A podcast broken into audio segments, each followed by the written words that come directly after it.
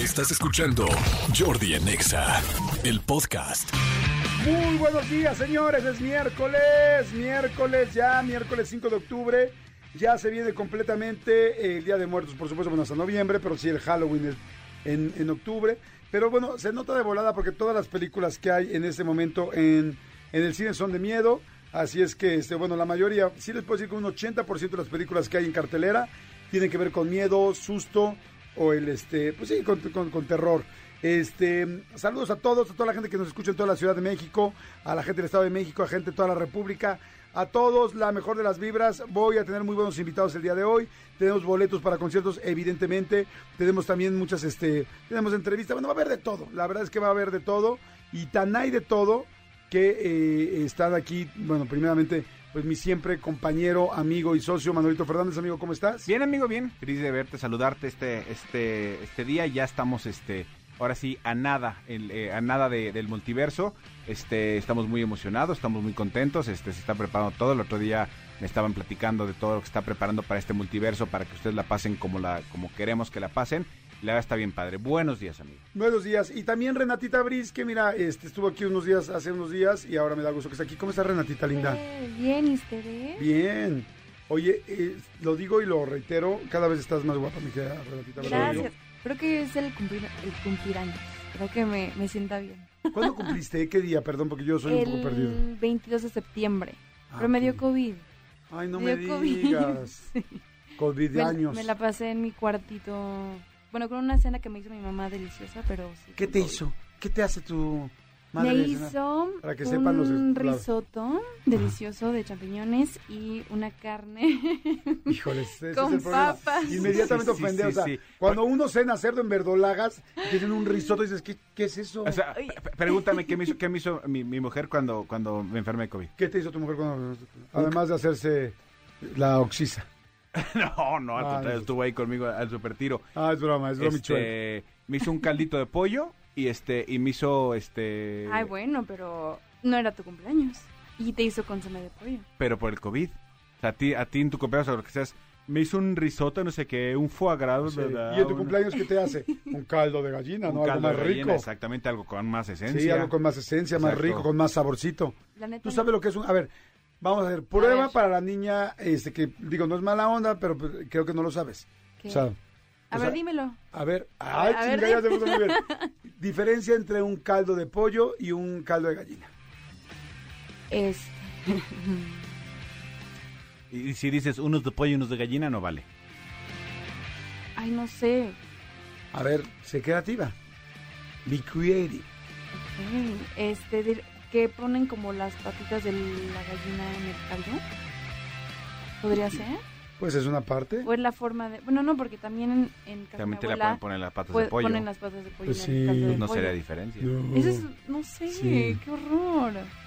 Ok, Pues. respuesta. A ver. Eh, el caldo de gallina es mucho más concentrado. O sea, verdaderamente es muy fuerte. De hecho, no cualquier persona puede comer un caldo de gallina porque es muy, muy fuerte.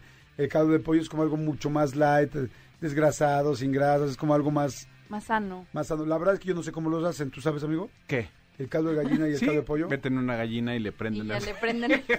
o meten No, pero pollo. me refiero, o sea, ¿cuál es la diferencia entre hacer un caldo de gallina y un caldo de pollo? O sea, ¿Por qué sabe más, más, Más este, concentrado uno que el otro? Pues yo quiero, yo quisiera pensar que es por la misma esencia de la gallina, que la, la gallina es un animal más grande, más maduro podría ser, no tengo idea, pero sí es mucho más fuerte y no sé si es por eso que el caldo de gallina se, se consume con mucho más arroz del que se come un caldo de pollo, porque sí, tú puedes comer un caldo de pollo con arroz, pero el de gallina, el gallina tiene garbanzo normalmente. ah, ok. Y entonces le ponen mucho arroz y garbanzo, no sé si como para minorar. A mí me gusta mucho, pero sí les puedo decir que, que o sea, me como uno un, un caldo de gallina y sí es, o sea, con- Sientes la o grasa, sea, ¿no? no- el caldo de pollo es como primer tiempo y luego comes algo más. Sí. El caldo de gallina es el caldo de gallina, that's más. it. Sí. Para que tú entiendas, o sea, that's it, o sea, es todo.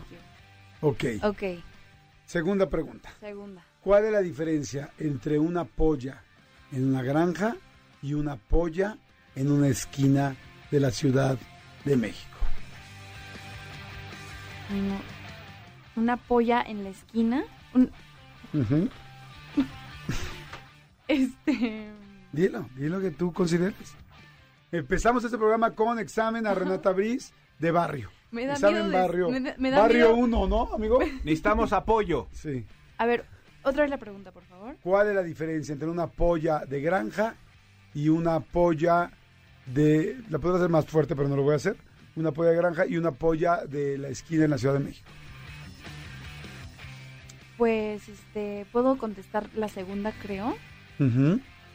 Está bien, si Este, tienes la mitad de la respuesta, empieza por ahí, no te detengas. ok, em, es una, una polla en la esquina de la Ciudad de México. Es una chica de la noche que trabaja de noche. ¿Podrá ser? Como una chava de un Seven, como una cajera del Oxxo. Exacto. Son chicas que trabajan de noche. Las Pero chicas de dijiste en la esquina. que barren. ¿Ande? En la esquina. Hay muchísimos Oxxos en las esquinas. Sí, eh, las esquinas De hecho, la mayoría de los Oxxos están en la esquina. ¿Tú te refieres polla como, o sea, una pollita, una polla? ¿Cuál?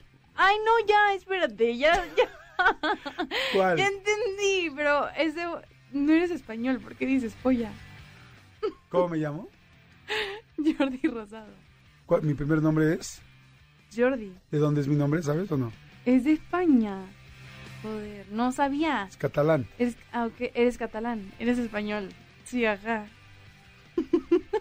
Ah, chica, o sea, ahora ya llegó aquí, ya llegó aquí la señorita Hernán. Cortés Sí, sí, sí, a la- chingarnos a todos los malinches, Ya, ¿no? ya, ya, la nueva conquista. Sí, la nueva conquista.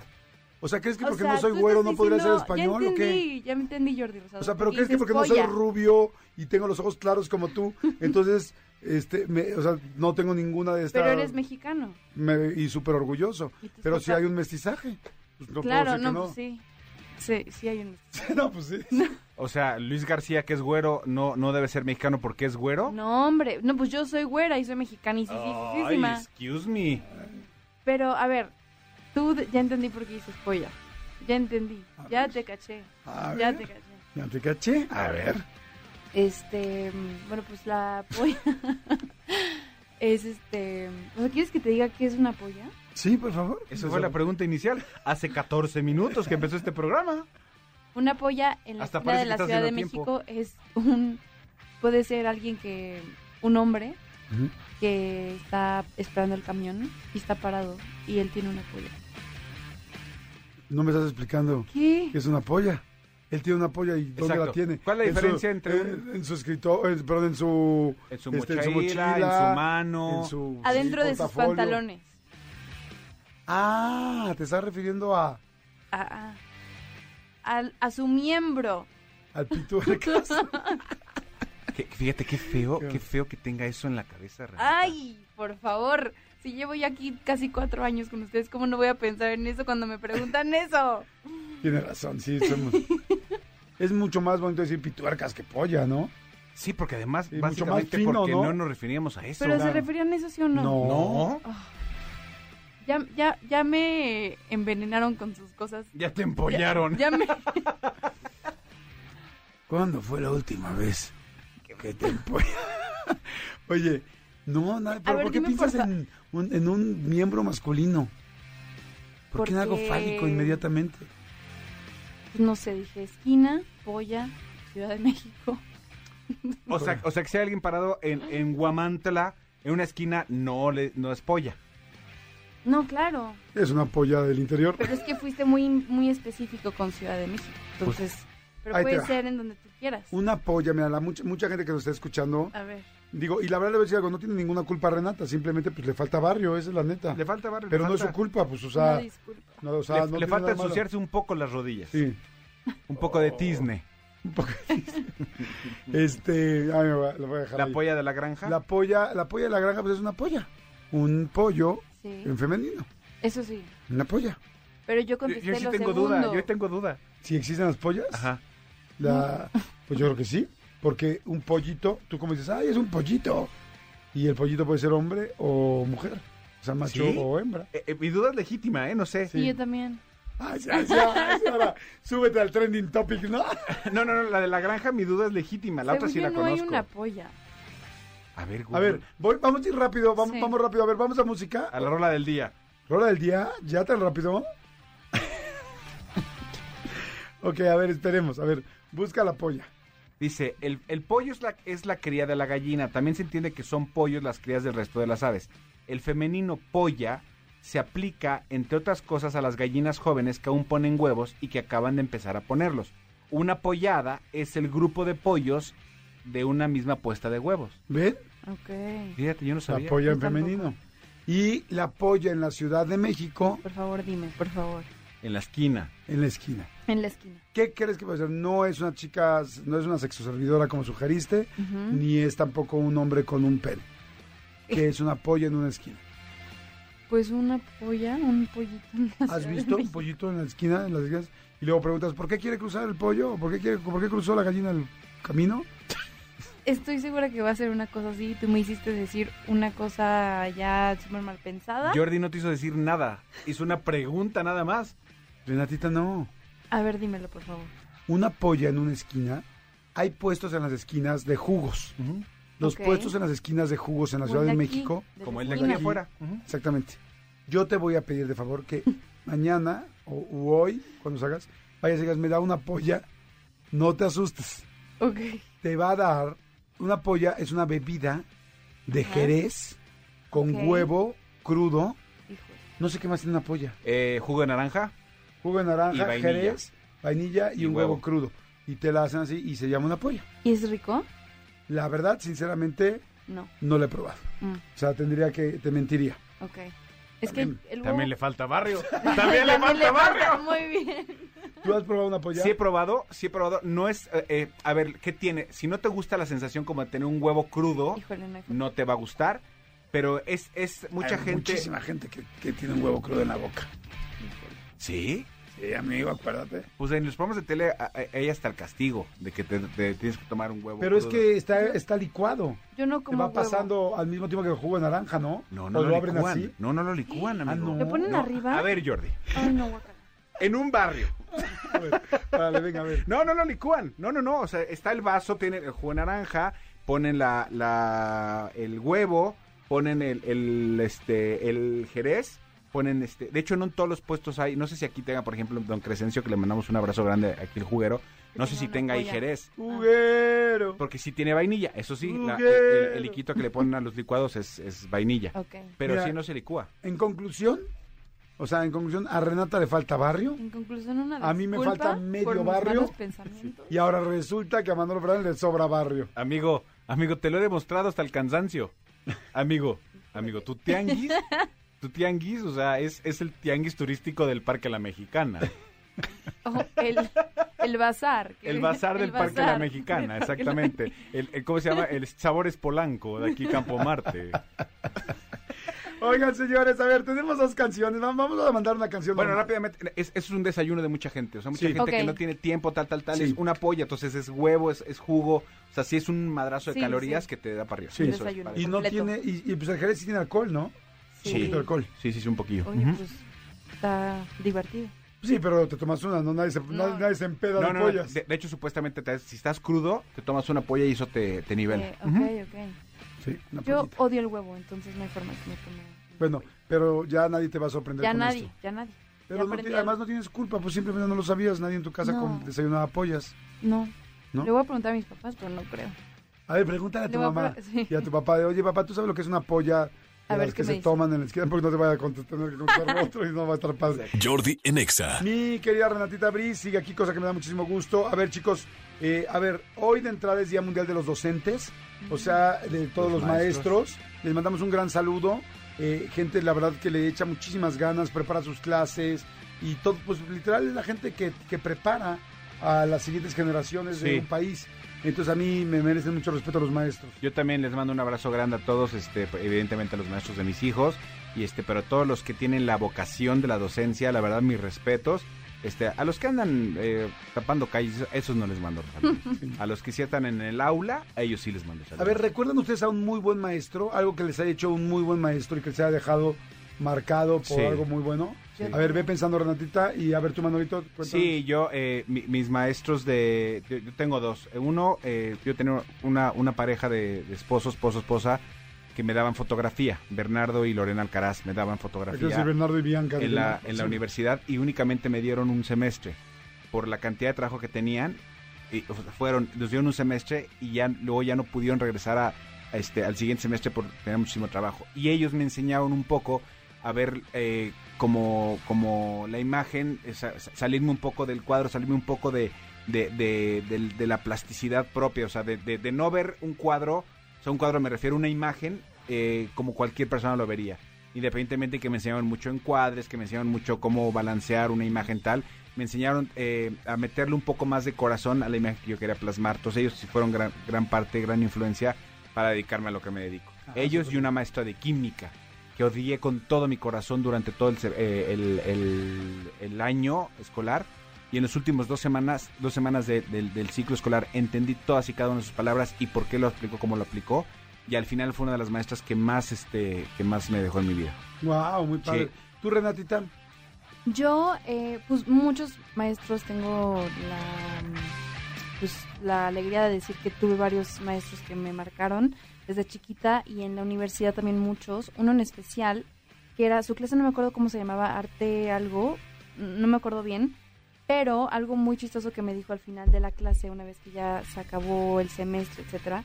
Yo era muy callada, o sea, yo, yo era como muy penosa. ¿Ya estabas en Estados Unidos o, o No, estaba aquí, ya en la universidad en, en la Ibero. Y mm, hubo una última, o sea, tenías que ganar, para exentar la materia podías hacer como una presentación de, él decía que cada ser humano i- eh, iba a vivir una tragedia en su vida, pero eh, está en ti si tú pasas esa, esa tragedia o no. Entonces tenías que escoger una película donde eh, el actor o la actriz pasaba por eso. El punto es que exenté la materia, di mi mejor presentación, me sentí súper bien y al final, la última clase, él me dijo, oye, yo te debo a ti una disculpa porque te subestimé mucho y tienes mucho que ofrecer y como diciéndome, dale con todo, ya sabes, te pido una disculpa por haberte subestimado y por haberte visto así. Entonces creo que siempre se me quedó conmigo eso que me dijo él, como que al final de cuentas se dio cuenta que sí tenía mucho que dar Claro. y no sé, como que siempre se me ha quedado ese comentario de ese maestro. Ay, qué padre, qué Sí. lindo. Pues mira, qué padre que lo dijo. Digo, sí es muy feo que la gente subestime a otra solamente de primera instancia, ¿no? Sí. Pero este, pero bueno, creo que quizá a mucha gente le pase, quizá algunos hemos juzgado a alguien y qué padre que te lo dijo, porque Sí. pues claro que te dio mucha fuerza y, y pues tenía toda la razón, porque pues, tú eres una mujer extremadamente inteligente, movida y pues bueno, él lo descubrió tarde, nosotros afortunadamente Sí. temprano. Oye, yo he platicado mucho de mis buenos maestros, ya he platicado muchas veces esas historias, pero ahorita nada más me acordé de uno, de una que fue muy linda y no sé si lo comenté el otro día, pero yo, eh, ella, yo iba a los Boy Scouts de chiquito y yo seceaba mucho. Y ella era una chava que estaba estudiando, me imagino que, eh, no sé, terapia en lenguaje. Y entonces ella agarró y les dijo a mis papás, oigan, Jordi sesea mucho y le cuesta trabajo. Ya me estaba empezando a costar trabajo y me iban a empezar a molestar seguramente porque estaba como, tenía como 6, 7 años. Y entonces ella me decía, ¿por qué no me lo traen 15, 20 minutos antes de la, de la junta de los scouts? Entonces yo llegaba 20 minutos, 30 minutos antes y ella me acuerdo que me hacía soplar una vela y hacer varias cosas y ella me quitó el ceseo. Y la verdad fue bien lindo porque no creas que ni me cobró ni nada, ni, o sea, como que con mucho, se llama, se llama Chayo, espero que hace mucho tiempo que no sé de ella, pero este Chayo González. Y este y fue muy linda y pues me ayudó desinteresadamente a quitarme el ceseo de la boca, que hoy gracias a ella ustedes pueden no escucharme No así así. y ya de por sí con la redacción con la dicción. Tenemos problemas, ahora imagínate dicción y luego el oropel acá de hablar con es con la S. Oye, y, y que, que puede parecer algo este sin importancia, pero yo sí le digo a los papás, si a edad temprana detectan que sus hijos tienen algún tema con el lenguaje, sí abórdenlo y sí y sí cor- intenten corregirlo porque a los chavos les, les da mucha les, les Sí. quita seguridad y desafortunadamente pues sí sí sí los van a los van a traer de encargo en la escuela. Sí, yo, uno de mis hijos ha tenido problemas con el lenguaje y, por ejemplo, una de las cosas que han sido muy importantes es llevarlo al odontólogo. Porque luego no solamente es de terapia de lenguaje, los, los llevas a una terapia de lenguaje y luego en la terapia te dicen, oye, ¿sabes qué? Es que tiene la cavidad superior de tal manera, o tiene tal parte prógnata, o tiene, en fin, y, y por eso no le permite eh, emitir bien tal o cual sonidos. Así es bien importante eh, cuidarnos, exacto, cuidar a los hijos porque esas cosas que parecen sencillas posteriormente pueden ser muy complicadas. Entonces, este, está como, pues sí, como difícil. Pongan atención. Este, Señores, vamos, eh, yo no sé, vamos a cortar música, yo no sé qué, vamos, ven a lo que sea que venga, pero que venga bien, que venga con salud. Que si vienen a corte, un corte, pero un corte saludable, amigo. Un corte saludable como debe ser este el de el de uñas, es un corte saludable. Un corte saludable, Sí. un corte de pelo, Sí, córtense. la orzuela, Exactamente, los, ¿No? los pelos de la nariz. los de la nariz. A mí me urge cortarme el pelo de las cejas. amigo. No. Te voy a recomendar una maquinita. ¿Sí? Es que luego se me sale así un pelo como del loco Valdés y luego uno no se da cuenta. A mí me pasa igual. Y, pero, ¿tú ¿quién te lo corta tú? Yo, eh, con esta maquinita que te digo, pones como un cepillo especial que hace que no te corte lo demás y nada más te las empareja. Qué chistoso, Ah. nunca hubiera pensado que se cortaban las, la ceja. Sí, también Porque abajo. estás chica. Pero, Tengo- Como viejito ya. sí, pues la neta. La sí. oreja, yo la, la oreja no soporto los, los pelitos Sí. aquí en la oreja, hijo, me parece una cosa desagradable. Eso es la nariz y las cejas con esta maquinita. ¿Y sabes cuánto vale? Como 300 barros. Ay, amigo, muy bien. Te voy a regalar una. El barrio. Pero la pides por Amazon o en la tienda de la esquina. No, ahí con mi este con mi vecina que vende topper. Con la estética. en la estética del rizo de oro. Exactamente. Jordi en Exa. Seguimos, seguimos aquí en Jordi en Exa. Y a ver, señores, tengo boletitos y vamos a regalar a los mejores, a las mejores frases que nos digan. Frases, fíjense, que puedas decir en el delicioso y en la feria. O sea, sea haciendo el amor y en la feria. O sea, teniendo sexo y en la feria. O sea, dándote placer o dándole a alguien. O que te estén dando, o, que se estén dando y en la feria. Hasta ahí estamos, ¿correcto? amigo? Estamos correctos, exactamente. Frases que puedes decir cuando estás teniendo sexo y en la feria. Y que aplican ambas. Exactamente. Mándenos eh, WhatsApp, mándenos tweets. ¿A dónde, mi querido Manolito? Arroba Jordi Nexa con el hashtag Jordi Nexa. Aquí lo estamos esperando. Ya al 5584 11 14 07, que es 5584 11 14 07.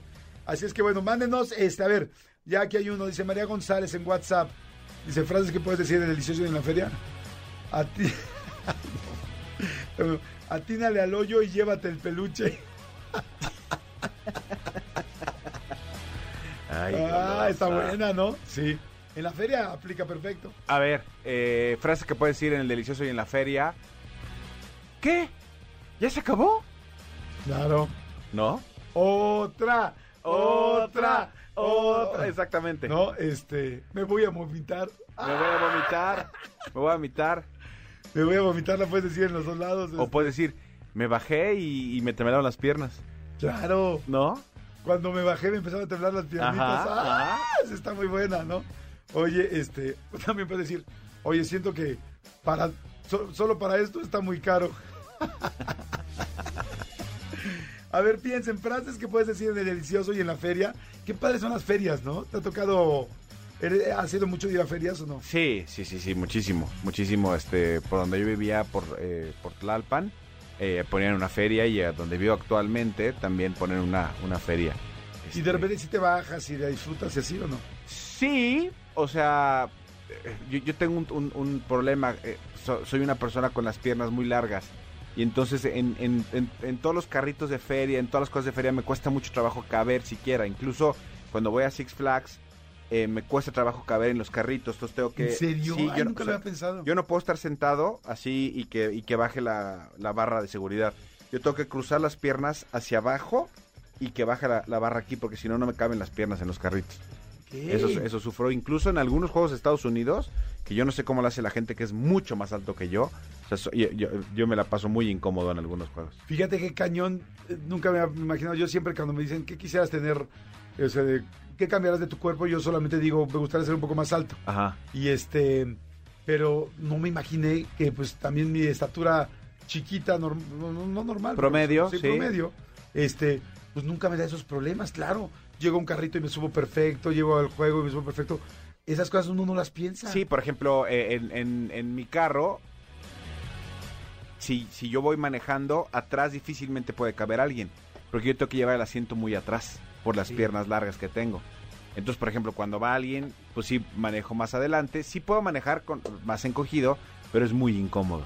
A menos que tengas, claro, un, un carro, una Muy camioneta amplio. muy amplia atrás, exactamente. Ay, mira qué interesante. Sí, sí, sí. Oigan, yo hablando de ferias, rapidísimo, síganos mandando frases que puedes decir en el delicioso y en la feria.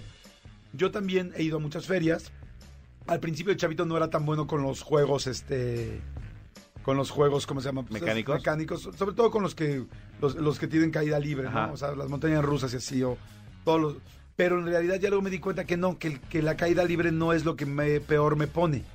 Lo que realmente me pone mal son las vueltas. O sea, yo me mareo muy fácil y odio Por ese dos. rollo.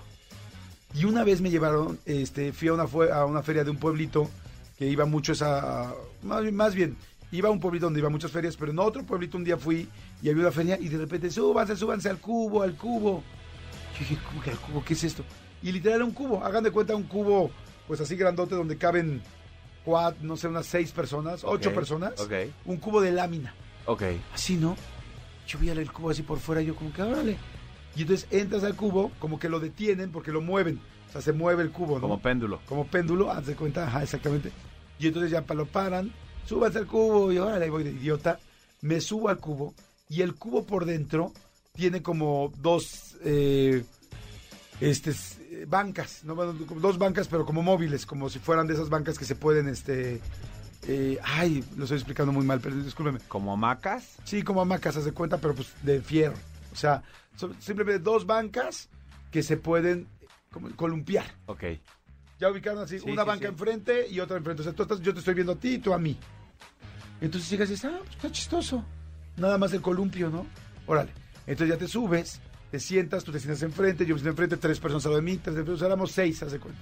¿no? Y la parte del cubo por dentro, hijo, hace años que no me acordaba de esto, hasta se me hizo el estómago así, este, pasita. Las paredes adentro del cubo tienen pinturas de cosas, este, están pintadas con cosas infinitos, con rayas, con cuadros, de esas cosas que visualmente... te- Estridentes. Sí, te, exactamente, te, te- te llevan a, a sentirte raro eso que de repente ves la visión y como que se te sale de la pared, ¿no? Y entonces el cubo no hace nada más que la parte de adentro, eh, hace como la canoa que la contó así, este, se columpia bastante y el cubo por fuera le están dando vueltas. Entonces es la pinche sensación más horrenda que he sentido No, no, en no. mi no, vida. No, no, no, no. Porque en realidad no te estás dando la vuelta tú, o sea, no estás llegando a estar a este, 180 grados encima o que te estés de cabeza, no.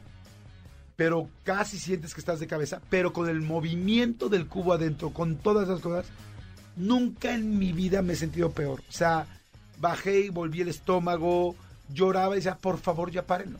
Por favor, pero ni siquiera puedes tocar las paredes porque no alcanzas, estás tú columpiándote nada más ahí. Es chafa, chafa, chafa el juego. O sea, me refiero no chafa, me refiero como muy simple, muy sencillo, pero lo que tiene sencillo lo tenía de cabrón. O sea, yo decía, por piedad, bájenme de aquí. De a partir de ese día jamás me volví a subir a nada que de vueltas.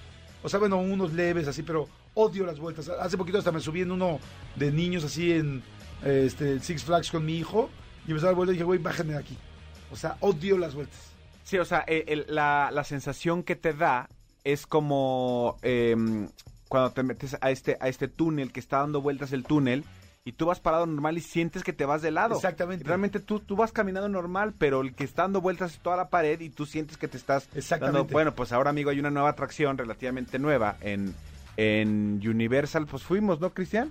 Ahora que fuimos, donde te metes y con el, con el carrito completo de Universal de, de- de los tours, te mete una cosa donde de repente empieza a girar esta cosa y tú sientes que vas a dar la vuelta completa con el carro, con el camioncito.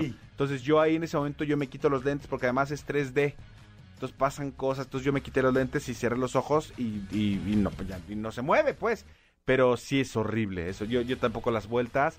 Hay uno que también te ponen como en una, como si fuera una lavadora y te Ah, ponen parado a la pared. Ah, ese, ese es el que es una reja. Hijo de, yo no aguanto ese. Que es como fuerza centrífuga, ¿no? Da tantas vueltas que te pegas contra la pared. Cuando estabas chavo, eh, no sé si alguna vez te pasó, hay un juego en la feria también que vas sentado con una persona y empieza a dar vueltas, ¿no? Y obviamente acabas encima de una persona. Sí, ese me he subido muchas veces. Ese yo, yo de, de- de chavo me subía pues con la niña que te gustaba porque sabías que tarde o temprano iba a acabar en ti. Claro. Este, bueno, soy muy feo eso. Ahí está frases Sí, que sí, frases, recargada en ti. frases de la feria y del delicioso.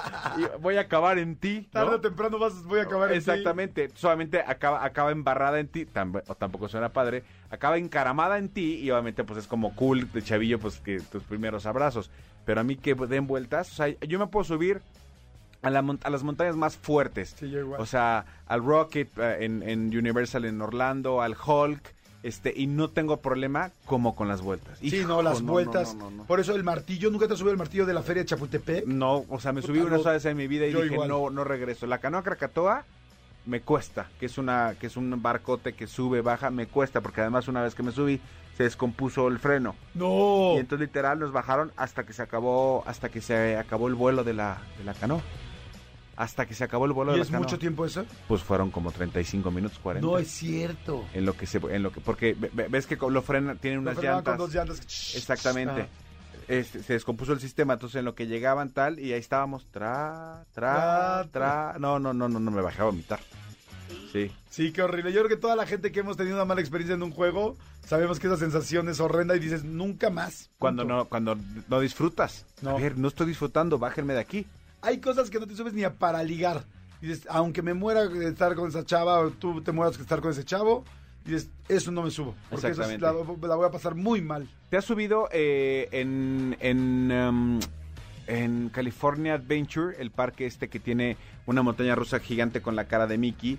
Tiene una, hay una, hay una eh, rueda de la fortuna. Eh, aparentemente es una rueda de la fortuna normal, como la que hay en Las Vegas, como la que hay en, en Londres, pues alta nada más, y te subes a una canasta grande y pues vas dando vueltas. El problema es que yo, ahora que fui con, con mi familia, bueno, ahora hace 3, 4 años que fui con mi familia, no me di cuenta que dentro de las canastas a las que te subes, dentro de las góndolas a las que te subes, hay algunas, eh, eh, un- dos, dos no, una sí, dos no, una sí. En la que te digo que sí, está la góndola y la góndola tiene una, un riel. Entonces tú estás así normal, dando vueltas, pero en cuanto la cosa esta empieza a girar, la góndola completa empieza a menearte como la cano, como una mini canoa Ajá. Krakatoa, pero estás tú con dos, o sea, en este caso ya era mi esposa y mis dos hijos, y entonces la cosa está, empieza a girar a una altura gigantesca y tienes toda la visión, entonces te super mareas. ¿Cómo habrán sido los gritos de mi mujer esa vez? Ajá.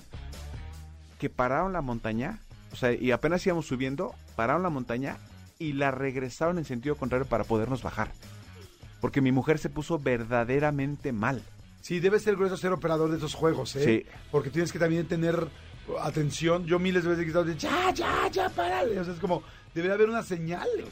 O un O sea- botón de, de- de auxilio. Sí, yo le pregunté a este chavo y me dijo que en la historia, o sea, bueno, no en la historia, pero sí me dijo que desde que yo estoy aquí es la segunda vez que, que- que me toca. O sea, me dijo, normalmente no paramos y menos echamos este en reversa. Wow, qué bueno que lo bajaron. Sí, pero- no, no, porque no. se siente horrible. No, mi mujer estaba desesperada. Oigan, a ver, seguimos, seguimos, no le cambien, seguimos, síganos mandando frases que puedes decir en el, en el delicioso y en la feria. Ya nos clavamos en el tema de la feria. Regresa. ¿Se acuerdan ustedes de su, de su experiencia más cañona en la feria? Piénsenla. ¿Cuál fue la experiencia más cañona que tuvieron en la feria? Piénsenla, por favor. Regresamos. Jordi en Exa. Seguimos, seguimos platicando de frases que puedes decir en el delicioso y en la feria. ¿Ya te mandaron una o qué? Mandando- Me mandaron una muy buena. Frases que puedes decir en el, delicioso- en el delicioso y en la feria. Güey, es que a la mitad se me vino el cabello a la cara. Muy bonita. Está muy bonito. Dice aquí José Luis en WhatsApp, uy, no cumples con los centímetros para pasar, joven. ¡Ah! No, esa hay que darle boletos. Eso está Esa hay que darle bueno. boletos. José Luis en WhatsApp, no cumples con los centímetros para pasar, joven. Esa es la buena. Esa es- ay, se, escuchó raro, ¿verdad? Eh, se nos está yendo horrible. Los audífonos se están escuchando rarísimo. Pensé que era yo, pero ya vi que no. No, se empezaron a escuchar raro de repente así, de la nada. Ese es el problema de estar en un programa de radio así. Cuando nunca, no, se empezó a escuchar como El galletoso. Yo te podría decir que galletoso. eh, es como suavicrema, así tronador. Soy crema. Oye, dice este David, sigue igual. Sigue igual, ¿no? Ahí está. Sí. Ah, no, ya mejoró, ¿no? Mejoró un poquito, sí. Sí, ahí está. Este Alejandra Rodríguez en Watts, frases que puedes decir en el delicioso y en la feria. Dice, no me da confianza, se ve ya muy usado. Exacto, se ve muy usado.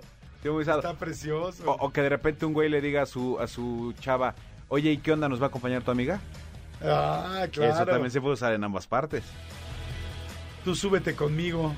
Puede ser también. Exactamente. eh, Ahí no me meto porque me da miedo. Ahí no me meto porque me da miedo. Oye, apúntale bien que quiero llevarme un recuerdito a casa. Ajá. Eh, o- Ándale, exactamente. En los patos. Este dice Alejandra Rodríguez en Watts. ¿Nos podemos meter tres? Exacto. Muy bonito. Frases que puedes decir el 16 hoy en la feria. Hay muy buenas que estás mandando, ¿eh? No, no, no, no, a ese no, a ese no porque me vomito. Exacto. Dice este a, a- a Raúl Gutiérrez en WhatsApp. Eh, no, Andrea Covarrubias en WhatsApp. Este, lo quiero más, me encantaría más fuerte y más rápido. Claro. Sí, sí, sí. También se puede utilizar el sexo. Así de, oh, nah, a ese ya me había subido antes y no se siente nada. Ese estaría terrible, ¿no? Estuvo tan, estuvo feo. ¿Se acuerdan de en Orlando había un, bueno, sigue existiendo. Lo platicamos alguna vez, este juego que se llama Misión a Marte, Mission to Mars, creo que se llama. Eh, ¿En eh, Epcot? En Epcot Center. Y ese es uno de los juegos que tiene más fuerza G de, de todos los que existen en la historia. ¿No, no sabías? No, más que Laura. Más que Laura. ¿Más Esa que Becky? G. Más que Becky G. Y que Laura G. Este, tiene la fuerza G más cañona y cuando lo inauguraron fue tanto que también creo que falleció un chavito, ¿no? Creo que, no sé si un chavito y su mamá o algo así. Por la velocidad. Es como leyenda urbana, pero creo que sí. A ver, a ver si lo pueden checar. Digo, yo creo que estaría... No sé si leyenda urbana es cierto, pero creo que es cierto. O sea, por la velocidad que alcanza el, el juego o qué? Es que sí, exactamente. O sea, de hecho dicen que es el juego más cercano, no sé ahora, pero en su momento, el más cercano a las fuerzas que te hacen sentir como si fueras a la a Marte, ¿no? Bueno, si fueras a despegar. Ok. Pero sí es muy cañón, porque ese sí es como doble licuadora. O sea, es una base, a- pi- piensa en una plataforma. Esa plataforma da vueltas. Y luego aparte, a- arriba de esa base, hay cuatro cápsulas. Tú te metes a la cápsula, te metes a la cápsula, y esa fuerza también da vueltas. Está dando vuelta la de afuera y está vuelta la de adentro. ¿El mismo sentido ambas? No, creo que en diferentes, la verdad no me acuerdo, Ok. pero sientes cómo te pegas a la pared. O sea, literal, dicen que es lo más cercano a un ejercicio de la NASA. Eh, o sea, de, de esos no ejercicios, sino más bien de esos aparatos Simulacros, de simuladores. simuladores de la NASA. Y este, y creo que los cerraron mucho tiempo, pero sí, sí, he le- o sea, inclusive yo sí lo he leído. O sea, ahorita Tony va a venir a decirnos, pero Tony el que nos va sacando de las dudas, Exactamente. Oye, Cris, eh, eh, ¿la fuerza G también es la, a la que se someten los pilotos de Fórmula 1? Sí, es que también es impresionante. O sea, alguna vez, hay, en- eh, digo, está el documental ese de, Netflix, pero hay un documental que el otro día vi de cómo se preparan los, los, o sea, los pilotos. O sea, el, lo- el trabajo de gimnasio que hace, por ejemplo, el Checo Pérez de cuello es brutal. O sea, es, es impresionante porque, claro, o sea, van a una velocidad impresionante, tienen que, que tener los brazos duros, el cuello duro, el torso, eh, la velocidad a la que van, pero además tienen que girar, reaccionar. O sea, sí está muy, muy, muy perro. Sí. Muy, muy perro. Aquí está Aquí el, viene el Meatbuster. El Tony, ¿cómo Tony. estás? Buen día. ¿Qué onda, ¿Cómo amigos? estás? Buen ¿Cómo día. vas? ¿Cómo va la vida? Bien, ¿y ustedes? Bien. Mission to Mars, la... Mission to Mars, sí, un niño murió eh, de cuatro años en el 2005. El niño se llamaba Daubi Bamawamayem. eh, ¿Quién sabe dónde era? ¿Hindú? Va a fallecer. no era del 2005. ¿De quién? ¿De dónde? No, no, eso, es- eso es algo serio. eh. Bueno, entonces murió un niño de cuatro, imagínate. A Sí, ver, experimentó pero- lo que lo que estaban diciendo, lo de la fuerza, ¿Qué? lo de la fuerza G, o sea que, o sea, el y, y la razón de la muerte fue un, pues fue un paro respiratorio, o sea, fue, se- o sea, fue demasiado impacto para para la mente del niño y de hecho después de eso, después de eso, sí cerraron el juego y eh, hay ciertas restricciones. De hecho, ya ahorita creo que aparece de si vas a subirte a ese juego, no tienes que tener ni enfermedades del corazón ni otra cosa como o- o- y está la versión del juego más más light. ¿Así? ¿En dónde ahí mismo? Ahí mismo, o sea, ya se ya se divide en dos partes. La el juego El más juego- choncho. el juego más choncho en el que tristemente falleció este niño y la versión light que hicieron para la gente que, que lo quiere experimentar sin sin tanto sin tanto caos. Sin tanta presión. Sin tanta presión. Que, que yo os digo, quiero preguntar honestamente, ¿quién en su sano juicio subiría a su hijo de cuatro años? Sí, no manches. a lo sometería a un juego así. Sí, yo creo que no sabía y también yo creo que ahí fue el error de Disney en ese momento de no poner un, un- Una restricción. una restricción muy clara de que pues, era muy fuerte para un niño tan chico. Y de hecho, eh, anteriormente en el 2003 y en el 2004, más de seis personas mayores de 55 años debieron ser atendidas en el hospital por dolores de- en el pecho, náuseas eh, y crisis nerviosa. Si lo piensan está bien loco porque es como de...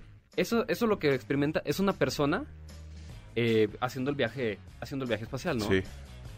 a lo mejor no todo el mundo está- estamos preparados en este momento para experimentar lo que sería un, No, claro que no. un viaje al espacio. Yo A mí sea, cuando me dicen, que no. ay, qué padre al espacio, digo, "Ay, yo no, mil gracias. Yo sí iría. Yo también si no me encantaría. Si no tuviera, o sea, si, o sea, si no tuviera, o sea, amigos, familia, personas queridas aquí en la Tierra, yo sí diría. Ah, fí- Fíjate cómo él es más, más consciente y te iba a decir, yo sí iría si no tuviera sobrepeso. Yo fíjate que, o sea, yo tendría que preguntar, ¿sí me gustaría estar en el espacio? Sí, sí me gustaría. Pero ese rollo del despegue y de la fuerza y de las vueltas y que te puede, o sea, pues tendría que decir, a ver, ¿qué se va a sentir? Digan, díganme qué se siente. No, pues si es una madrid. Ah, no, entonces no. Pero que ahorita con, con esto, con estos viajes que está haciendo, por ejemplo, Jeff Bezos, que nada más subes y bajas, este, yo me imagino que si acaba de ir William Schaffner, que es mucho más grande que, que tú y que yo, y se bajó como si nada, yo me imagino que esta cápsula, eh, a lo mejor porque no llega mucho más arriba de lo que llegan los astronautas, no sé, pero, pero un viaje así estaría padre. Sí, no, sí me gustaría, siempre y cuando no haya vueltas o algo así que diga, me encanta, o sea, ¿y dónde voy a estar? Quiero meterme a ver dónde voy a estar metido, porque también la, La claustrofobia también es fuerte, sí. Sí, Sí, sí, el, sí. el que dices, el actor que dices, lo hizo a los 90 años, No, pues mira. en el, el- el año pasado. Sí lo vi también cuando bajó, Sí, sí, sí. pero pues es que ya cuando bajas ya, ya, ya, ya mucho más, ya, ya le habían mandado la cápsula, ya habían caído en el... Ah, no, ¿verdad? Ellos se aterrizaron, creo. Sí, aterrizaron en, un- es, eh, como en un desierto. Sí, sí, sí, fue Jeff Bezos, ¿no? Sí, es, es Sí. este, no, ¿cómo se llama? O, o el de Tesla. ¿Quién fue? Ya me confundí. No, creo que fue Jeff ¿Elon Bezos. Musk? No, no, fue Bezos, ¿no? Sí, creo que sí. Oye, pero ¿ustedes irían o no irían al espacio? O sea, ¿aguantarían las vueltas, eh, la subida, todo esto que estamos diciendo? O sea, piénsenlo, porque... Ah, sí, sí, sí, sí. O sea, tienes que ir preparado, o sea, físicamente sí, sí te tienes que ir preparado. Sí, fue Jeff Bezos, el que Sí, dice. ¿verdad? Jeff Bezos, sí. Oye, pues bueno, ahí está. Piensen ustedes, ¿podrían o no podrían? ¿Podrían bajar al submarino? ¿Podrían irse en la nave espacial? ¿O simplemente podrían meterse en alguno de los juegos que acabamos de decir? Ya lo, ya lo platicamos. ¿Estamos de acuerdo? Exactamente. Jordi en Exa. Seguimos, seguimos aquí en Jordi en Exa. Y hoy, gracias a Dios, vamos a hablar de lo que todos tenemos, necesitamos, vivimos, no sé si vivimos para, pero sí necesitamos. Y es de sexualidad. Y me da mucho gusto que está Paulina Millán, directora de investigación del Instituto Mexicano de Sexualidad. ¡Pau! ¿Cómo estás, corazón? Muy bien, estoy contenta porque mm, siempre que vengo aquí podemos hablar de cosas que además yo creo que a la gente le sirve mucho reflexionar. Y parte de la investigación, de los números, de lo que la gente dice. Porque así ya nos sentimos acompañados, ¿no? Claro, exactamente, porque me gustan mucho los datos que siempre traes, porque pues, son muy reveladores. Y te empiezas a comparar con las demás personas, te das cuenta por qué te duele esto, o por qué te ríes de lo otro, o por qué, cómo podrías mejorar, o te, das- te das cuenta que, que no todo el mundo eh, es tan perfecto como tú crees, y entonces te, te da, te ayudas a subir la autoestima y trabajar por tu sexualidad. Claro, ¿Estamos de acuerdo? Claro. Sí, yo me acuerdo que, que hace poco les compartí algunos datos, por ejemplo, qué le hubiera gustado a las personas saber antes de iniciar su vida sexual. Y lo que más decían así por mucho era, pues eso, a mí me hubiera gustado que alguien me dijera que esto estaba bien, que se sentía, lo que yo sentía estaba normal, natural, que no era algo malo el sexo. Entonces ahí ya dice mucho, ¿no? Sobre lo que las cosas. Pero, pero esta encuesta de la que yo les hablé, que hizo Plátano Melón en México con casi dos mil Plátano personas. Melón es una... Este, porque nos han hecho favor de mandarnos los juguetes sexuales, que son tipazos. Ay. Pero son, son, son una tienda, son, Son una tienda en línea, sí.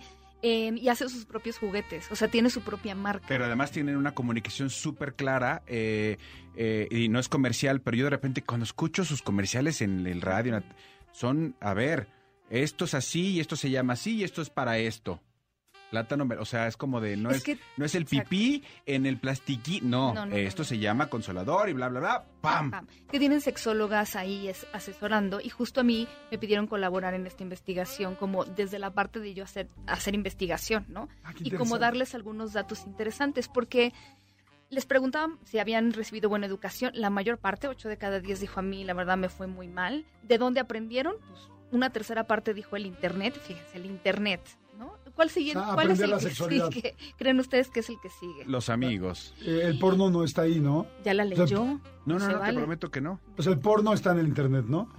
Sí, pero sí hubo gente que específicamente dijo lo aprendí del porno. Híjole, está tremendo. Imagínate, aprender sexualidad del porno es como aprender a hacer karate con una película de Hollywood. Es aprender a Sí, querer o sea, aprender a manejar viendo rápido aprender y furioso. Exacto. Sí, sí, Qué bonito sí. lo dijiste. Sí, sí, sí, sí, sí. Claro, aprender a manejar, viendo rápido y furioso. Porque, porque además en la película los que están ahí son furiosos y tú a esa edad eres rápido.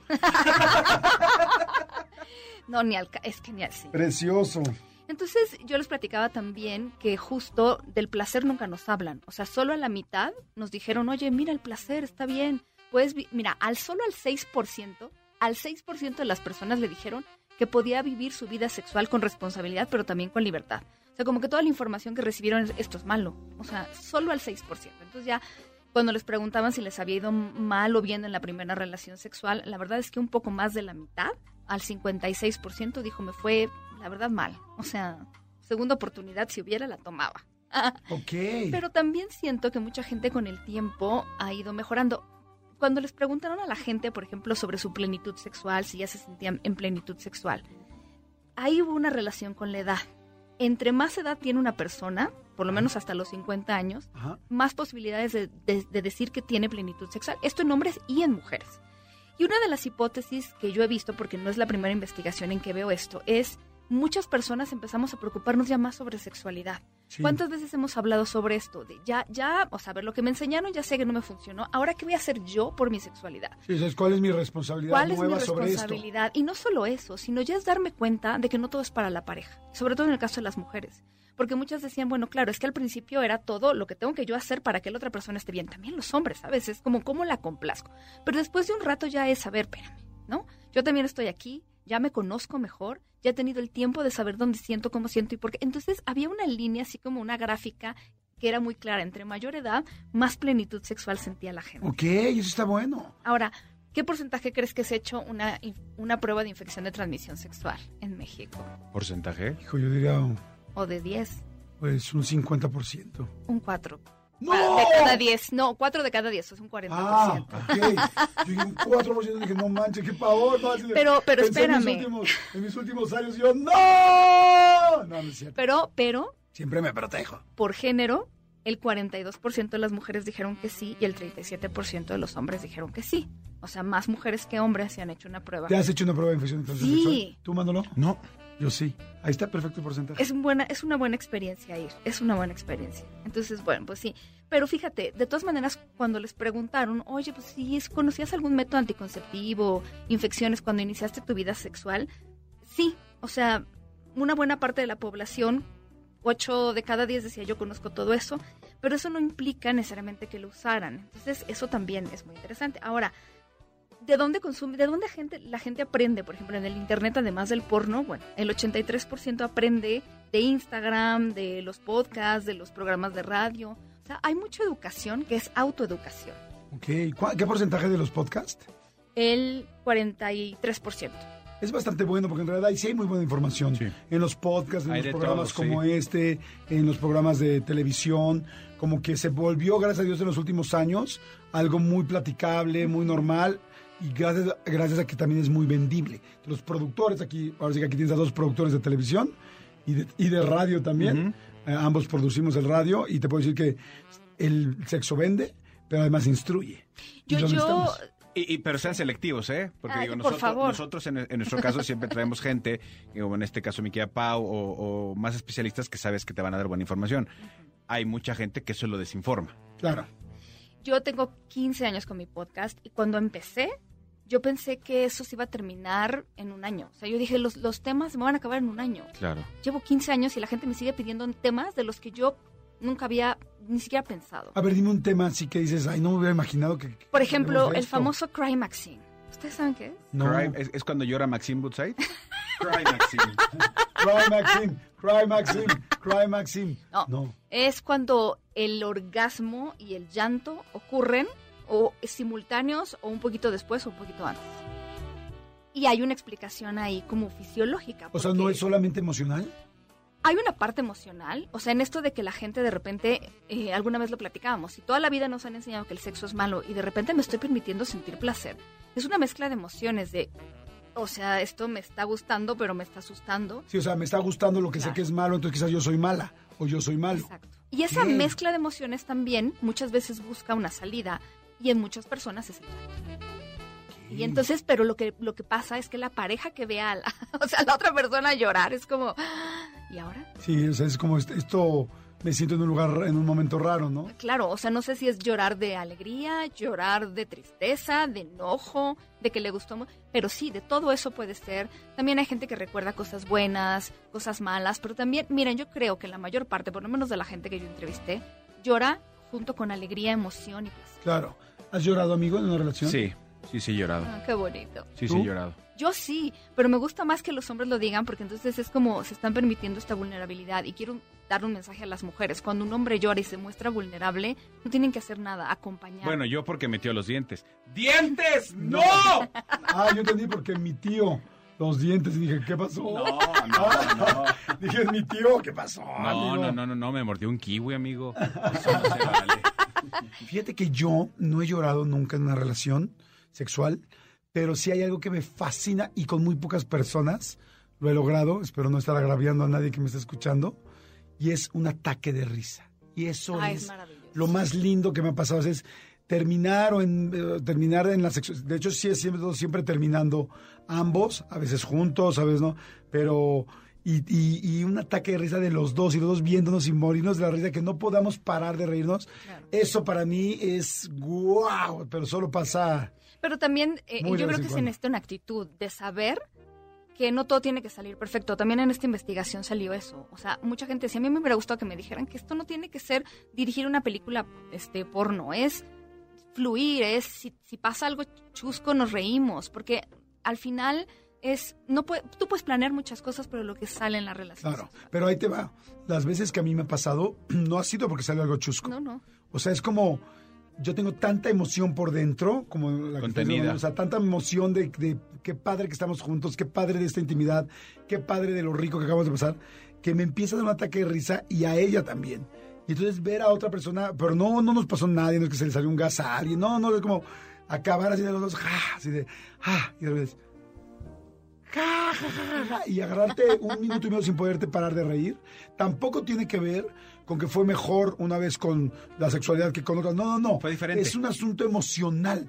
Y quizás yo en ese momento no lo he sacado con lágrimas, sino con risa, con, con un ataque de risa. Claro, claro, y esas son, son esas emociones que generan la sexualidad, que tampoco nos dicen mucho, que hay emociones con el sexo que salió en esta investigación y que tampoco el amor tiene que estar presente para todas las personas en todas las relaciones sexuales. Es una realidad. Hay gente que es muy sociosexual, o sea, que puede separar el placer del amor. Entonces, pues ahí está. ¡Wow! Está interesantísimos. Todos los puntos interesantísimos. Oye, Pau, como siempre, gracias, gracias por venir. Me encanta cada vez, nos encanta cada vez que vienes. Este, dinos, por favor, dónde te seguimos, dónde te conoces, o sea, porque da pláticas, conferencias. Pues bueno, la señorita es una fregona. Entonces, también das este, terapias, ¿no? Yo, sobre todo, hago investigación, pero todo lo que yo encuentro se los comunico para que, a ver, les ayude a mejorar su vida, eso espero. Y yo estoy en Instagram como Sex Paulina Millán, también trabajo en el Instituto Mexicano de Sexología, www.imesex.mx, y los resultados van a estar más bien en la página de Plátano Melón, que es esta tienda que decíamos. Que... Así se busca plátano melón. Sí, búsquenlo, Plátano Melón en México, porque hay como en otros países son muy internacionales. Entonces, pues bueno, ahí están los resultados. Perfecto, pues bueno, gracias, mi querida Pau. Jordi en Exa. Fíjense que hace unos días eh, vino eh, la coach Claudia Estrada y habló de responsabilidad y la verdad me encantó, es un tema bien interesante que a veces no tenemos tan en claro y que realmente lo usamos todos los días, es como la supercanasta básica del trabajo, de la amistad y de las relaciones. Y como que no le ponemos atención a veces o no, nos- no le ponemos el peso que realmente él tiene y muchas veces, ¿por qué me corrieron? ¿Por qué me terminaron? ¿Por qué terminó esa relación? ¿Por qué si todo estaba tan bien? ¿Por qué esa amistad ya no sigue? ¿Por qué no me dan ese aumento? ¿Por qué? Muchos de los porqués que traemos en la cabeza tienen que ver con la responsabilidad o falta de responsabilidad que tenemos normalmente. Así es que aquí está Claudia Estrada, otra vez Coactive Coach, y que me da muchísimo gusto que habla de este y de muchos otros temas. Y listos para la segunda parte. ¿Cómo estás, mi querida Claudita? Muy bien, muchas gracias por invitarme de nuevo. No, Gracias, hombre, Jordi. Feliz, feliz y encantado. Oye, Claudia, a ver, hablamos de varias cosas eh, la vez pasada. ¿Podrías hacer una recapitulación de lo que hablamos en el primer programa, así muy rápida, de dos minutitos, hacer una síntesis rápida para poder arrancar con la segunda parte de responsabilidad? Sí. Entonces, hablamos acerca de que la responsabilidad tiene que ver con adueñarte de todas las decisiones que tomas. Y hablábamos del ejemplo de está la laguna, tiras una piedra y hace todas estas olas. Yo no puedo decir, no, es que yo solo tiré la piedra. No, en realidad esa decisión pues tiene muchas consecuencias o efectos. Al adueñarte de ella, puedes ser una persona más fuerte, con mayor autoestima, puedes lograr muchos más resultados en tu vida. Y pues las estrategias que usamos todos los seres humanos porque tenemos pavor, como decíamos, regularmente después de tantos años de ver y trabajar con las personas, he visto que aprendimos de niños cuando cre- creamos nuestro sistema de creencias de los 0 a los 12 años aproximadamente. Tú estás jugando, le pegas a un vidrio jugando fútbol, soccer, lo rompes y entonces cuando lo rompes viene el tío, la mamá, el papá, el vecino con violencia, enojado, con gritos a decir quién fue. Entonces tú haces un link con respecto a la responsabilidad, castigo. Desde ahí le tienes pavor. Entonces por eso los seres humanos 20, 30, 40 años después, cuando nos dicen quién es el responsable de esto, nos queremos desaparecer. Y las estrategias que usamos es o culpar, o justificar, o hacernos la víctima, o querer tener la razón con tal de que veas que yo no tuve nada que ver, que es la otra persona. Así que, pues bueno, son las expectativas también que tenemos con respecto a nosotros los que nos hacen no querer tomar esa responsabilidad, ¿no? Claro. Hay dos, este, hay dos líneas muy interesantes que podemos de lo platicar. Bueno, hay muchas, pero dos que se me ocurren ahorita. Es uno, ¿cómo podemos hacer a nuestros hijos, la gente que tenemos hijos responsables, hijos, nietos, sobrinos, en fin, gente que depende de nosotros? Y me sentí así como en la hojita de papel de tutor, padre o tutor, este, pero sí así. Y este, y ya después me gustaría que platicáramos de cómo hacerlo responsable para nosotros, ¿no? Podemos ser unos adultos de 40, 50, 30, 60 años y aún así no haber enfrentado responsabilidades y seguir sin hacerlo y seguir sin crecer o seguir sin conseguir ciertas cosas que nos duelen, aunque digamos que no o aunque ni en eso tomemos responsabilidad de que no, no me duele, no, no me preocupa haber perdido el trabajo, no, no me preocupa haber perdido esa relación. Y en el fondo, claro que sabes que te duele. Y, ahí están las, las lágrimas de, de, escondidas, ¿no? Pero a ver, con los hijos, ¿cómo podemos enseñar a los hijos a ser responsables desde un momento pues más pues, muy fértil, ¿no? Yo lo que empecé a darme cuenta es que puedes empezarlos a, a que hagan cierto esfuerzo que no tenga que ver con sus responsabilidades diarias. Si tú le dices que cuando se bañe ponga la ropa sucia en el cesto, ok, eso ya lo sabe hacer muy bien. En cambio le puedes decir, ok, mira, de hoy en adelante vas a tomar la responsabilidad de poner tu cama. Pero hay una señora que nos ayuda, no importa, haya o no haya quien ayude, tú tomas esa responsabilidad. O quiero tener un perro. Llegan muchas mamás y papás a mis cursos y me dicen, es que le compré el perro y ahora ya ni lo quiere llevar al baño y ahora es más trabajo para mí. No, es tu decisión, tú decidiste tener un perro, entonces ahora en adelante, a las en la mañana, 5 o 10 minutos antes, te vas a tener que levantar a sacar al perro a que vaya al baño o tal, o darle de comer. Entonces, empezar a darles, dependiendo de la edad, responsabilidades con respecto a su casa. No las normales. Si yo te pago la escuela, pues lo mínimo que espero es que hagas tarea y saques buenas calificaciones. Porque luego también, porque saca buenas calificaciones, se merece todo. Y es un grave error que cometemos y por eso los chavos hoy por hoy no tienen autoestima y son unos chavos que se sienten con derecho a todo. Claro, porque es su responsabilidad. Y, y entonces, por lo que veo, los papás somos muy buenos para ir quitando responsabilidades. Sí. ¿Por qué hacemos eso? Ay, mira, yo creo que lo que he visto es que nos hemos ido al otro extremo. Yo soy de Chihuahua, a mí me tocó una familia muy tradicional. Mi papá era una persona que todo solucionaba en base de violencia y era como muy duro con nosotros. Y hoy muchos papás que hacen, no, es que mi papá fue duro conmigo, mi papá fue tal o no tuve esto y ahora le quiero dar todo a mi hijo y le quiero solucionar todo. Y dices, no, no, pero es que no necesariamente eso es la manera en la que vas a ayudarlo. Y lo hacemos con las mejores intenciones. Yo hasta la fecha me cacho que todavía lo hago. Entonces, desde llegas con la mamá y le dices, o con el niño, ¿cómo te llamas? Y la mamá le contesta, se llama Juan. Sí. No, es deja a tu hijo que tome responsabilidad de hablar con una persona. Estás ahí al lado. ¿Por qué tienes esta necesidad de estarle solucionando lo que piensa, lo que dice? Eh, entonces, eh, con muchas buenas intenciones cometemos muchos errores como papás. Entonces necesitamos dejarlos a ellos. Y la única manera va a ser tú echarte un clavado dentro de ti, porque ¿qué significa ser buena mamá? Entonces yo, significa ser buena mamá que no grite en el restaurante, que no haga ruido, que no haga esto, que no sé qué, que, que traiga el suéter porque si hace frío. Hace poco veía unas estadísticas, el 90% de los niños traen suéter porque la mamá tiene frío, pero el niño no tiene frío. Sí. ¿No? Entonces, eh, ¿cómo, ¿cómo empezar a hacerlo? También es importantísimo, tienes que echarte un clavado dentro de ti. Porque si ni siquiera tú estás cómodo lidiando con tus emociones, me encanta decir esto, pero es, en los cursos les digo, levante la mano el que tomó emociones 1, 2 y 3 en la secundaria, en la prepa, en la carrera. No, nadie nos enseñó a lidiar con nuestras emociones. Entonces somos unos adultos, 30, 40, 50 años, que no sabemos eh, llevar una buena relación con nuestra emoción. Entonces estoy enojado y ahora digo, me levanté con el pie izquierdo y ahora todo el día estoy enojado. No sé ni siquiera de- decir, bueno, estoy enojado, voy a respirar hondo, pongo mi canción favorita o medito o lo que yo necesite para poder cambiar de estado. Mis emociones están en mi control. Sí, me, encanta lo que dices y creo que también eh, debe ser muy importante por en base a lo que comentabas al principio, el cómo dices y cómo enfrentas la responsabilidad, ¿no? Y crecimos tanto con ese miedo al grito, a la agresión, al tal, que de repente ya estamos todos asustados y ciscados con eso. Pero la responsabilidad no tiene por qué ser con gritos, ¿no? Eh, a, mí me pasó hace poco que mi hijo estaba, este, eh, recibía un dinero semanal para poder, eh, para sus gastos, ¿no? Y de repente me di cuenta que se lo gastó en otras cosas, tal, y de repente le dije, oye, te gastaste todo el dinero.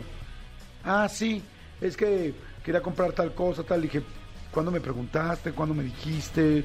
O sea, agarraste mi tarjeta, lo firmaste, digo, tenía la tarjeta para hacerlo. Y este, y, y me dice, sí, pa, bueno, perdón. Le dije, no, no, mi amor. O sea, te gastaste el dinero de dos semanas. Entonces, este, pues bueno, no hay problema, pero si tú tomaste esa decisión, pues nada más responsabilizarte por ella, pero sin enojo, sin gritarle, sin nada. Y este, ah, perfecto. Me habló a la semana y este, oye, pa, eh, porque no estaba estudiando, no estaba viviendo en México. Oye, pa, es que van a ir a comer, tal, tal. Y dije, mi amor, qué lástima, pues no vas a poder ir. Lo ¿no? que estás diciendo es exactamente lo que estábamos comentando. Es, yo tomé una decisión y hay ciertos efectos con esa Exacto. decisión. Entonces, perfecto, la tomaste y ahora pues esas dos semanas ya no tienes. Pero ¿qué hace la mayoría de los papás? No te preocupes, mi amor, yo aquí te doy. Exacto. A mí me tocaba estar en la clase de karate cuando mis hijos estaban chicos y la mamá, que el niño que se ganaba por ser el mejor estudiante en la clase, el, el maestro de karate le daba una paleta. Y la mamá, que no se había ganado su hijo la paleta, llegaba y le decía, compraba. toma mi amor, aquí está tu paleta, yo a ti te la traje. No, con las mejores intenciones otra vez les damos en la torre. Claro. Déjalo que ponga el esfuerzo y que sepa que hay cosas que te ganas en el mundo. Claro. Y lo bien que se siente cuando sabes el esfuerzo y el trabajo que pusiste para ganarte. Sí, porque si no, en lugar de estarlo ayudando, le estás metiendo el pie. Porque entonces no va a saber cómo hacer con la responsabilidad más adelante, porque va a creer que siempre va a llegar alguien con una nueva paleta o con una nueva esposa, y eso no va a suceder. Sí, y lo O que sea- decías de tu hijo, ¿no? Rápidamente, a lo mejor la cosa extra es, bueno, que estás dispuesto a hacer extra de lo que regularmente haces para que yo te dé Claro. un dinero, ¿no? En, en este caso, por ejemplo, lo que quería un poco que platicarles y compartirles es que siempre fui tranquilo. O sea, eh, no, mi amor, pues qué lástima, tal. Ah, sí, pa, no. Le dije, no, pues dos semanas no vas a tener dinero, tal. Y luego ya todavía, el último domingo que ya estaba, pues pobre, pues dos semanas sin el dinero. Y claro que le podría haber dado el dinero. Sí, Lo claro. que quería era que aprendiera, que tuviera la responsabilidad. Y entonces, este, pasa que el último domingo me habla y me dice, le digo, ¿qué haces? Me dice, pues aquí en la cancha de básquet, porque todos se fueron al cine y a, a comer un helado, pero pues no tengo dinero para ir. Le digo, mira, le digo, qué bien, porque lo que se había comprado, que era una backpack, le digo, mira, tu backpack hasta hacer ejercicio te, te ayudó, ja, ja, ja, y nos reímos. Entonces, a lo que voy es, nunca hubo un grito, nunca hubo una molestia, nunca le dije nada altisonante, solamente fue, pero mi amor, la consecuencia está. Y ahora nos fuimos de viaje y traía la backpack y alguien traía la backpack y se la quitó y dijo, no, no, no, no. Dice, esa, esa backpack me costó dos semanas sin comer. Evidentemente no fueron dos semanas sin comer porque él tenía comida donde, Claro. donde vivía. Sí. Pero a lo que voy es, y yo dije, perfecto. Todos lo- esos lo planes logré". extras que él hubiera podido tener, esa fue la consecuencia y esa es la mejor manera de que tus hijos aprendan. Exacto. Y lo mismo con los empleados en las empresas, es lo mismo, como líder tienes que aprender a poner consecuencias y estar al pendiente de tus empleados y de tus compañeros de trabajo y la gente que te reporta. Y es, eh, la consecuencia directa es tal, entonces, ¿qué vas a hacer? Pues o levantarle el acta con recursos humanos, pero la gente dice, ay no, pobrecito, es que, es que, es que sí tiene ganas. No, pero el punto es, ¿hizo o no hizo lo que quedó? Claro. Y ya. Sí, completamente. Buenísimo, mi querida Claudia. ¿Dónde te podemos seguir leyendo? ¿Dónde podemos tener más información tuya para estar pendiente de los cursos, de todo? Claudia Estrada Coach en Instagram, en Facebook y ahí pueden entrar a mi página y ver todo lo que tengo para, para próximos cursos, programas, etcétera. Perfecto, pues bueno, ahí está Claudia Estrada Coach para que lo tengan ya. Este, síganla en Instagram y, bueno, eh, absolutamente Gracias. en todo lo que puedan. Jordi en Exa. Seguimos, seguimos aquí en Jordi en Exa. Gracias a toda la gente que ha estado viendo la entrevista de Ivonne Montero en el canal de en mi canal de YouTube. Ya saben, Jordi Rosado. Ahorita ya vamos a acabar el programa en un ratito. Pues bueno, se pueden seguir escuchándolo y viéndolo. Eh, bueno, escuchando la entrevista y viéndole que los acompañe. Y vamos al expediente X, por favor, mi querido Elías, suéltala. Expedientes X. Porque hasta los temas más irrelevantes merecen ser comentados. Jordi Rosado en Exa. Manolito Fernández. Amigo, te quiero contar este expediente, amigo. Por favor, amigo, Que- cuéntamelo. Creo que te va a gustar. ¿De Por, dónde es, amigo? de- de- de- del mundo. Es que básicamente este expediente es del mundo. O sea, no tiene una localización específica geo- geométrica. Geografía. Exacto. Geolocalización. Amigo, ¿Qué tengo aquí en mis manos en este momento? Tienes unas estampitas del Panini. Exactamente. Del, del álbum de Mundial que todos estamos llenando. Exactamente. ¿Cómo vas con tu álbum, amigo? ¿Cuántos hecho, te muy bien. Me faltan como unas 20. Como unas 20, va bastante bien, amigo, vas bastante bien.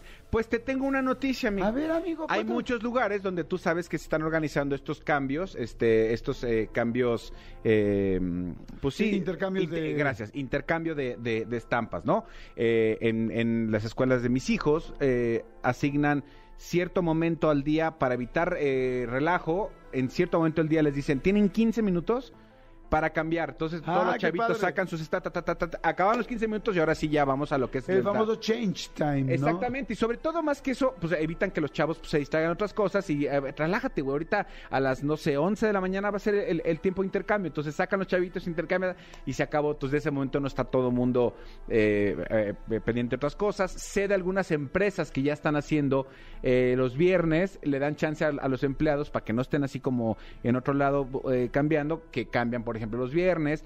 Aquí en la experiencia Panini, está aquí en la Ciudad de México, también tú puedes ir y cambias. En la Friki Plaza de aquí en la Ciudad de México. Sí, O sea, hay muchos lugares donde están haciendo cambios, pues, eh, eh, justamente para ya no tener que estar compre y compre y compre sobres. Sin embargo, hay un lugar, eh, hay un lugar que tuvo una iniciativa que creo que nos va a interesar muchísimo, amigo. ¿Por Nos va a interesar muchísimo. La publicidad, tal cual dice, reza de la siguiente manera. ¿Cuántas te faltan pa- para llenar el panini? Así dice, es- es- Ah, así dice. la- es como así el, el titular. Exactamente. Y dice, aquí los miércoles armamos el intercambio de estampas del club. Mientras tú intercambias, aprovechas y disfrutas del show de las mamitas. No manches. No cover. Así como se lo imaginan, un table dance, un lugar para caballeros, un lugar de sano esparcimiento caballeril, Para todos los hombres, para toda la gente, para esa necesidad que tenemos. sacó una publicidad donde todos los miércoles a las 9 de la noche tú puedes hacer intercambio de estampas de este mundial y disfrutar también el show de las señoritas, de la variedad. No lo De puedo la variedad. creer que exista esto, güey. O sea, no lo puedo creer. O sea, la publicidad es como vengan a ver a las chicas, a las bailarinas exóticas y al mismo tiempo cambia tus estampitas, ¿no? Es que lo que, lo, lo que está diciendo el club, eh, el club, bueno, sí es un club nocturno, eh, dice, en lugar de gastar este X cantidad de dinero en, en una caja de estampas, tal, mejor bien y se intercambias, y eso te lo gastas pues en unos alcoholitos, en pasarla privado. bien, porque no hay cover, ¿Tú exactamente. crees que te den un privado por la de Messi? Eh, la de Messi que vas a aplaudir. Messi, Messi, Messi que más aplaudí. Messi que... Depende, depende. Yo, yo, yo aquí tengo este a, a alguien conocido y no voy a decir el nombre de Cristian, pues para evitar que se la vayan a querer eh, robar. A Cristian le salió la de Messi, la plateada, la especial, la extra, que ya en Mercado Libre en cuánto está, amigo, pues como tres mil pesos, ¿verdad? De plano. Le salió a él en, en- en- en su álbum. A mí me salió eh, Paco Memo, que está como en 350, pero, ya, pero me salió a mí de mis álbums. Órale, de mis qué buena onda. La cosa es que, bueno, es- está esta, esta, esta opción para todos ustedes que de repente, como yo, que usan el pretexto de es el álbum de mi hijo que realmente es mío, este, pues ahí está la opción. En lugar de, o sea, cuando su mujer les diga, ya no quiero que estés gastando tanto en sobres y en cajas, perfecto, no te preocupes, ya no voy a gastar en sobres, pero sí en cajas. Exacto. Si vas a encajar ahí Ajá. absolutamente todo. Oye, está muy chistosa la situación. La verdad es que últimamente los tables han hecho cosas, bueno, los... Sí, ves que se llaman tables, ¿no? Sí, bueno, los conocemos como sí, Sí. strip clubs. Strip club, ajá, los tables este, están haciendo promociones y cosas chistosas, diferentes. Me acuerdo que el otro día también nos mencionaste una muy divertida, no me acuerdo qué era lo que había pasado. Pero esta de venga, vente a cambiar las estampitas y aquí te estampas contra la que quieras. Está muy buena. Está ¿eh? bueno. Está intercambias bueno. estampas y luego también intercambias este otras cosas. Exacto, está, está, está muy chistoso. ¿Y, y sabemos cuál es el lugar o no? No, desafortunadamente eh, Le eh, quitaron el- la dirección. le quitaron la dirección, yo creo que para no darle más publicidad al lugar y únicamente resaltar el este el, el hecho que creo que es muy es muy eh, peculiar. Oye, capaz que sí hay también bailarinas que sus hijos están que est- están llenando los paninis y también se pueden a intercambiar A cambio de, de bailes, pues es buena idea. sí, o de estampitas. O de O que lleven sus repetidas. O sea, tú, te- tú le das la de Messi y tal y yo te hago este un baile, un privado. Ajá, Está sí. bueno. Ay, señores, en fin. Oigan, este, pues nos despedimos, ya se acabó el programa de hoy, estamos a la mitad de la semana, qué impactante, qué rápido se pasan todos los días, por eso hay que disfrutarlos, gozarlos, pasarla bien, y este, y si tienen este estampitas, tú debes tener muchísimas repetidas, ¿no amigo? Has comprado muchas cajas. Eh, no, no he comprado tantas cajas, pero sí, pero sí he abierto muchas cajas, sí, sí tengo bastantes repetidas. Lo que pasa es que estoy llenando tres álbumes, acuérdate. Ah, sí. Es el problema, pero ya, ya está, todo lo que tengo ya lo tengo pegado, ya tengo mis repetidas, listo para cambiar. Cuando compras eh, varias cajas como tú, pues está, es mucho mejor llenar tres álbums. O sea, porque de cualquier manera vas a tener muchas repetidas que vas a poder usarlas todas. Pero yo te puedo decir que yo he abierto tres cajas y no he podido acabar un álbum. O sea, de mi, al- de mi primer álbum me faltan tres. Hay tres que no me salieron en ninguna de las cajas que abrí. Del segundo me faltan varios y del tercero me faltan varios. Pero sí, del primero, que fue el primero, el original, al que le he dado más prioridad, me faltan, independientemente de las de la refresquera, me faltan eh, ¿Y para qué llenas tres? Porque son diferentes. O sea, uno es el normal, uno es el dorado y uno es el plateado. Pero son las mismas estampitas, ¿no? Son las mismas estampas, nada más es, es una versión diferente del álbum. Es para tener... ¿Y luego los vendes o qué? No, los guardo, los guardo para en un futuro. ¿Y así tiene los de los otros mundiales? Sí. Órale, qué Sí, padre, sí. qué increíble. Sí, sí, pues sí. los podrías vender después. Sí, en, ahorita en, en plataformas sí se venden eh, llenos los álbumes, una lana cuesta. ¿En cuánto, cuánto costará uno lleno? Pues ahorita te digo, pero eh, el otro día vi, creo que vi el de Sudáfrica como en cuatro mil pesos, una cosa así. Ahorita te digo. Se me hace barato, ¿eh? La neta. Pero por, ¿por cuánto comprarían el de ahorita? Este, el de Qatar, nuevo. Ya debe haber gente que lo está vendiendo lleno, ¿no? Sí, de hecho, de hecho, eh, justo en la semana que arrancó, ya había sitios de Facebook donde lo donde te ofrecían el, el álbum completamente lleno. Y yo dije, pues, y esta emoción de cambiar, pues se pierde toda. Pero sí conocemos a alguien, el papá de, un- de una persona, que sí dijo, yo nada más para decir que ya lo tengo lleno, fui y lo compré lleno. No manches, pero ¿cuánto cuesta? ¿Te acuerdas, Cristian, más o menos como cuánto costaba lleno? Digo, ¿para qué? Para decirles el dato antes de irnos. Híjole, sí, es que es una mega friega y es una mega inversión. Yo creo que lleno debería de costar ahorita, pues yo diría así unos 5 mil pesos. 4 mil pesos. Siempre pago de más, carajo. Así no.